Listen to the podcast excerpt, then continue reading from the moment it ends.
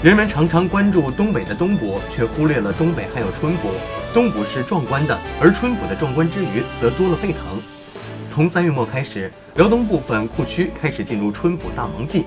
十天前，一支来自山东的捕鱼队在辽宁丹东的一个库区住了下来。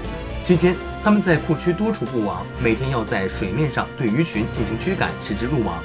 对于捕鱼的人来说，经验是至关重要的，要根据买家的要求斤数捕到数量相当的鱼。